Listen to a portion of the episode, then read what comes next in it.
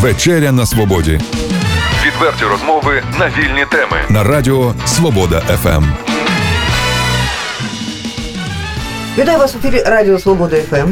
а точніше вечеря на свободі. Сьогодні ми про деревопереробку будемо говорити. Про весь комплекс проблем, що з цим пов'язаний. Дмитро Адаменко у нас у гостях, директор товариства Люксор БК. І Юрій Колодяжник, директор товариства Traded Wood in, е, in Industry. Industry. А тобто це представники деревообробної промисловості, так ми Так, розуміємо? так, так, так. Що змусило, ну вітаємо вас у нас у студії. Що змусило вас, пане Дмитре, е, у суботу, е, коли всі люди сплять або їдять, Це ми прийти- розкриваємо секрети, таємниці нашої роботи. Ми в суботу працюємо. Ну так, що вас змусило прийти до нас у студію і говорити про деревопереробку? Е, Я деревопереробник з великим стажем, працюю у деревопереробній галузі біля 10 років. І для, як для кожного деревопереробника, для мене важлива вартість сировини. Сировина це е, те, від чого ми напряму залежить моя робота. Напряму залежить добробут е, колектива, яким я керую, добробут підприємства, яке я очолюю. Змінились правила гри в деревообробній галузі. З третього кварталу 2017 року продаж необробленої деревини лісогосподарських підприємств України почало здійснюватись тільки через аграрну біржу у вигляді електронних торгів. З початку проведення електронних торгів з продажу необробленої деревини вартість сировини для переробників зросла на 30-80%. При такому підвищенні основних е, е, такому підвищенні основними покупцями сировини стали міжнародні та транснаціональні підприємства, які завдяки потужному фінансовому ресурсу, великопромисловому виробничому процесу та можливості безперешкодному поверненню ПДВ можуть витримати високі е, ціни на сировини на сировину. Ну натомість такі, як, як я, і малі середні підприємства Чернігівської області не можуть працювати рентабельно при такому значному підвищенні вартості сировини. Пане Дмитро, одразу пояснюйте, так би мовити, ну такими простими словами, е, чим це загрожує, тобто для От ви чим займаєтесь? Я е, займаюся е, деревопереробкою. Що, що це значить? Ми беремо ліс кругляк, необроблену деревину, його розпилюємо на повздовжно розпилюємо, отримуємо е, брус, дошку, які потім експортуємо до е, інших країн. Відповідно, є світова ціна на готову продукцію, яка не залежить від там, України, вона по всьому світ- світу, вона фіксована. І е, цю ці, ця ціна не підіймається. А в той же час підіймається вартість сировини, і сировини, і нам працювати нема смислу, тому що ми не отримуємо прибуток, а прибуток це майбутнє підприємство. А хто приймає такі рішення, хто може впливати на е, ціну сировини от наразі? А, а, е, Тут є певні правила гри, які встановила держава. Значить, держава є е, лісовий комітет, е, комітет лісового господарства, в якому підпорядковуються лісхози. І вони встановлюють правила, як продавати нам, переробникам, цю деревину. Раніше вони продавали через аукціони, які проводились в місті Чернігів, збирались в одному залі всі деревопереробники, ми друг друга знаємо.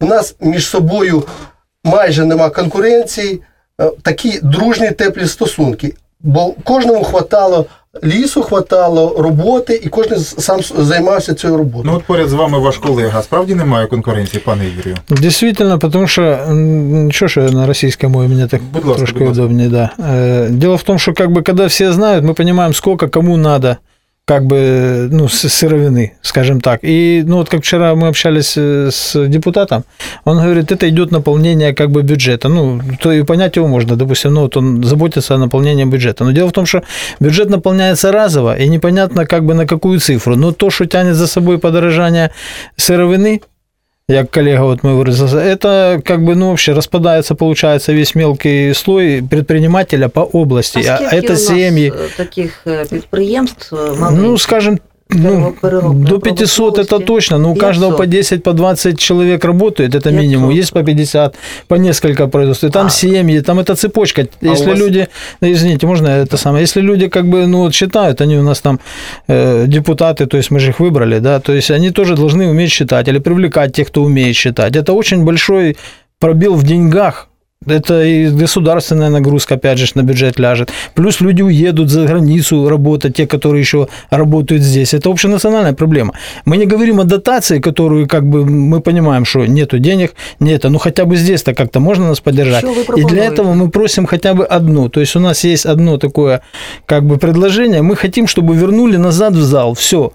Там мы друг друга видим, мы видим те транснациональные компании, которые представляют всех людей, они тоже физические, они тоже люди, они сидят там, то есть они как бы голосуют, мы видим. И это всех как бы и успокаивает. Если они могут дать такую цену, ну мы тоже будем видеть это, потому что в электронном виде, ну, мы же как бы не то, что глюки, глюки, не глюки там в системе есть зафиксированные, есть просто скачки какие-то непонятные, то есть нам это необъяснимо. Когда мы не понимаем, ну, любой человек, он просто начинает бояться, как бы, и- а так как А мы не только за себя ситуація В інших е, країнах, я перепрошую, от в європейських, там же теж є малий бізнес, який займається е, дерепе- деревопереробкою. Ви досліджували цю ситуацію? Ну, е, малі підприємства у всіх країнах світу підтримуються, в Євросоюзі датуються навіть. Так як сільсько, сільське господарство, ми знаємо, що в Євросоюзі датуються повністю Но датовані. есть цифра до 90% в Германии, скажем, мелкий и средний предприниматель. То есть это действительно, они ближе к народу, и, ну, собственно, тот распределение благ идет как бы ближе сразу на люди. Поэтому и уровень жизни общий у них выше. А не так. Пробачте, е, починали е, практично починали розмову з того, що отаке підвищення цін е, воно може призвести до того, що фактично захоплять все ну транснаціональні так компанії. От Перерозподіл Нещодавно. ринку. Да, іде укрупнення виробництва, йде монополізація, глобалізація. Тобто маленьких, е, маленькі вмирають, створюються великі ме- мега виробництва. Немає іншого у вас є якась Ми об'єднуємося. асоціація? Ми об'єднуємося. Ми це, ми це доносили. Е, Це вже десь на протязі трьох кварталів відбувається. е, Ціна ця зросла. Ми зверталися до е, місцевої влади, проводили форум деревопереробників, доносили це до, ну, до голови обласної ради, до, до губернатора. Решений. Рішення нема, тому що ну, нема рішення. Рішення нема. Ну, от А все-таки- каким образом? Не хотелось бы радикально, как это, ну, все-таки цивилизованная страна, как бы идем к цивилизации. Поэтому хотелось бы, чтобы нас услышали, и каким образом доводить это вот, ну, пока не перекроем дороги или пока что-то не поджигается, это как вот вообще, ну, хотелось бы, еще чтобы раз. услышали. І ще раз, е, все-таки, е, є у вас асоціація, яка всіх в області об'єднує? Є. Є, Як а- вона називається? Асоціація деревопереробників, але ми всі друг друга знаємо. Е, Справа не в тому, чи є у вас документація, яка б доводила, що це Ну, асоціація. спільна позиція, там виступ, от вся асоціація виступає там з певною позицією. Є таке чи немає? О, люди? Молодінська. Но она же не официально. А, ну, Офіціально.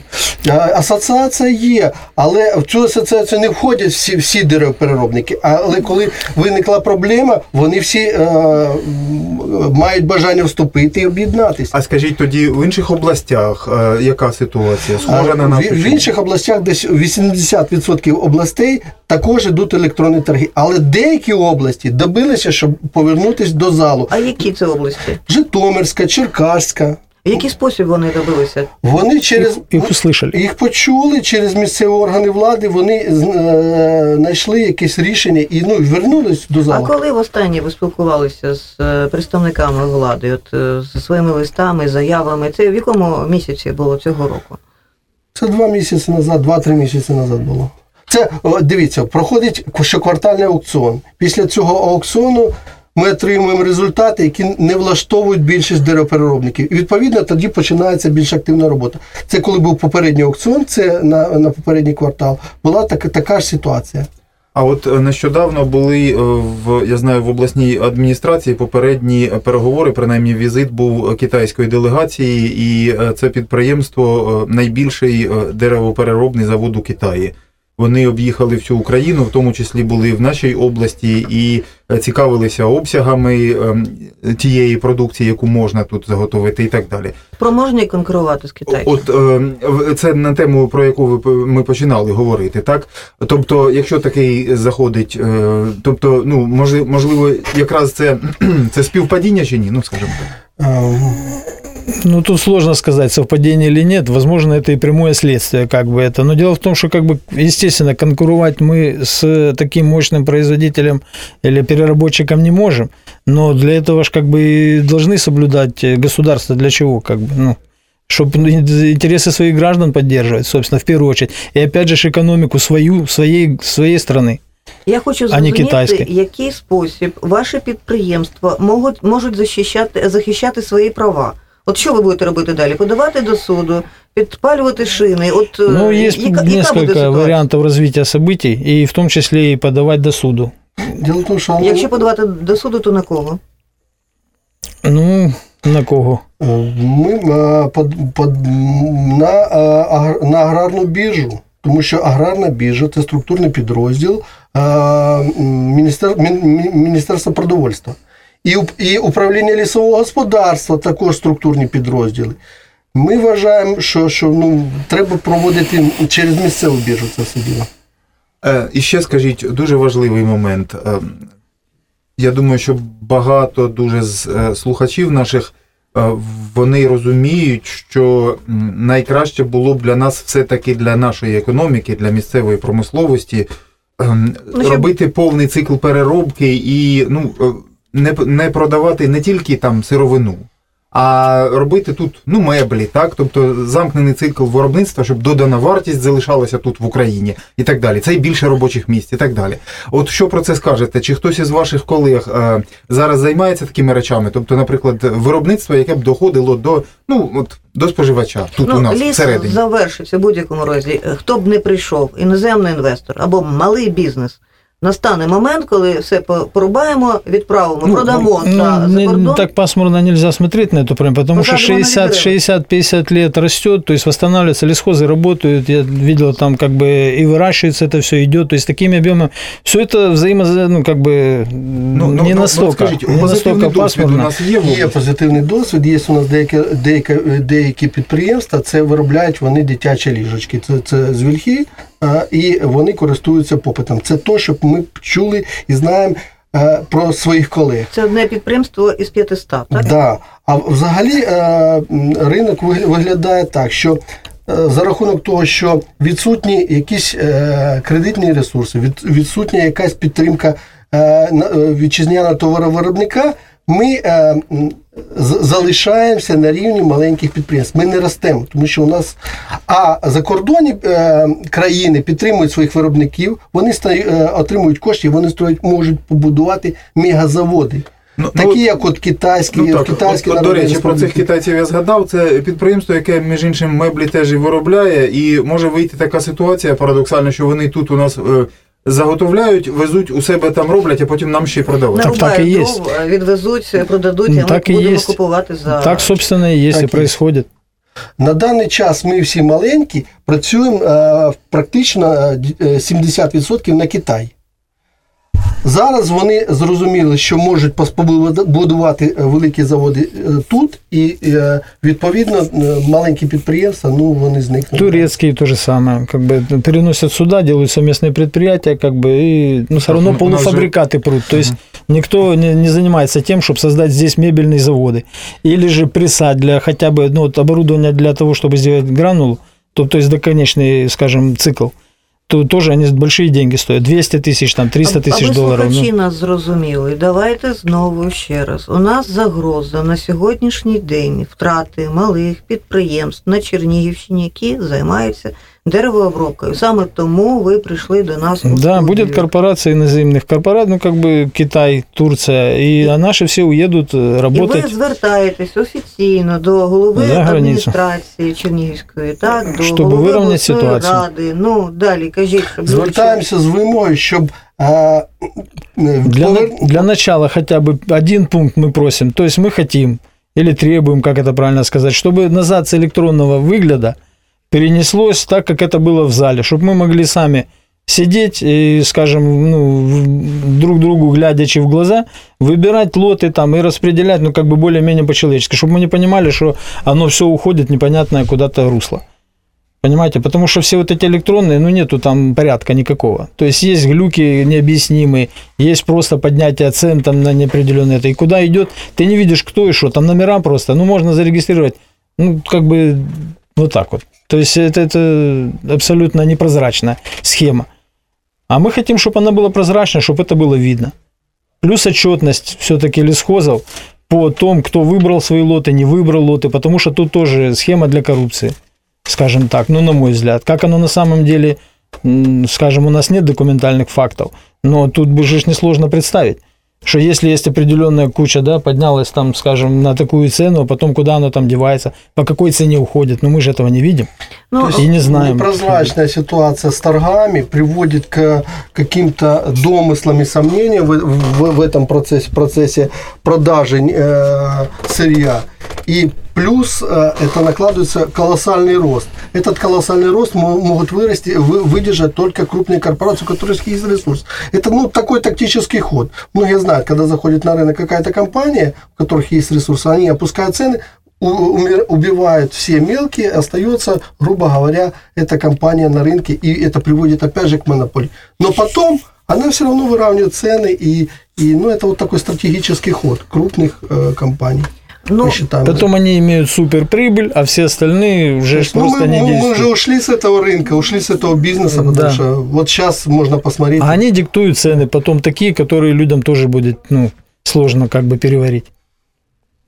Ви е, можете гарантувати, що на ваших підприємствах ну, немає корупції або ж корупційних схем? Ну, малий бізнес, е, який займається деревопереробкою, він е, у нього у цих підприємствах відсутня корупція. Ну, конечно. То есть, как это? Я на своем предприятии, у меня нету, например, коррупции. Откуда? То есть мы работаем, вы, ш- ну, что, что вы имеете в виду коррупцией? Как бы, ну, то, что и все? Коррупционные То есть какие-то- взаимоотношения с кем? С лесхозами или Так, с кем? так, И- или так. с своими сотрудниками? Ну, я не думаю, що співробітниками, з, з держлісгоспами. Нету, конечно. Когда, ну, до того, как мы работали, ну, в нормальных этих самых, ну, на физически, то как? Взял ты лот, ты спокойно едешь, получаешь то, что ты получил. То есть то, что есть у тебя. Ты оплатил, приехал, забрал. Да, наоборот, и- они тоже заинтересованы, им надо, у них задача стоит, то есть это они продали, они стараются А вот, выполнить, то есть тут нету никаких, Ліс, как бы не надо е, никому ничего деревина, давать, яку чтобы ви это выполнилось. використовуєте, я перепрошую, на підприємстві, це е, дерева Чернігів, Чернігівської області? Чи Да, це- это Черниговская область, э, практически, э, ну, ну, местный перепроизводитель, мы здесь и берем. Плечо у нас доставки для, т- э, где-то 150 километров. Больше, если плечо, то смысла этим за- ну, нету. Съедает доставка. Да, да, транспорт же ж тоже нынче, солярка дорогая, поэтому как бы... Одна моя знайома розповідала, що необхідно було придбати якусь деревину, і от вона зверталася до ем, не до однієї компанії, не до одного підприємства стосовно того, аби купити ці дошки для своєї оселі. Не продають, То есть, невигідно.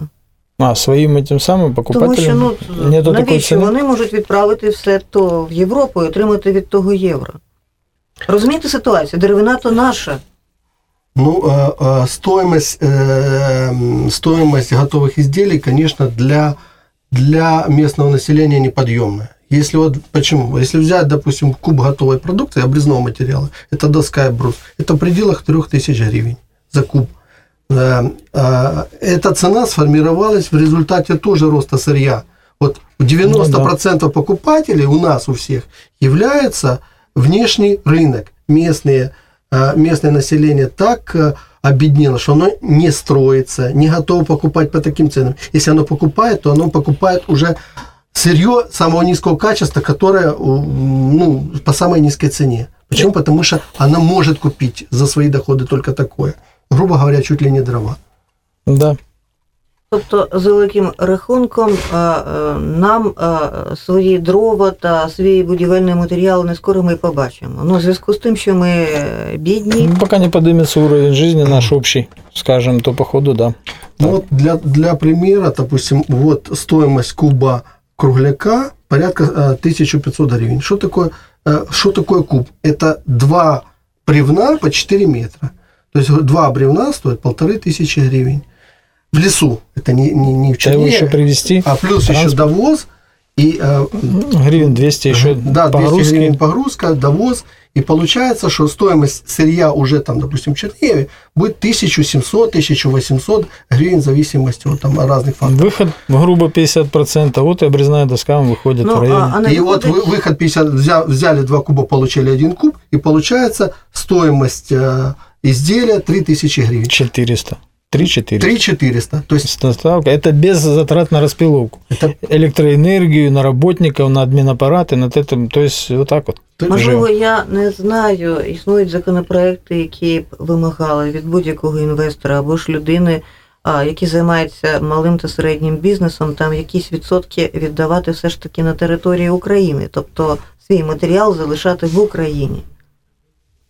Ну тут э, больше фактор э, Нема так- такого? Не слышал. такого нету. Именно материалом нет. Налоговым, да, там, то есть они какие-то же налоги, естественно, ну, Ну, дивіться, платят, тоді а виходить, що коли прийде велика м, компанія, е, ну, наприклад, навіть та, яка займається деревиною, розробкою деревини, то відповідно переробка. вартість ці- цього матеріалу вона буде дешевшою для мене, як для українки, яка мешкає в цій.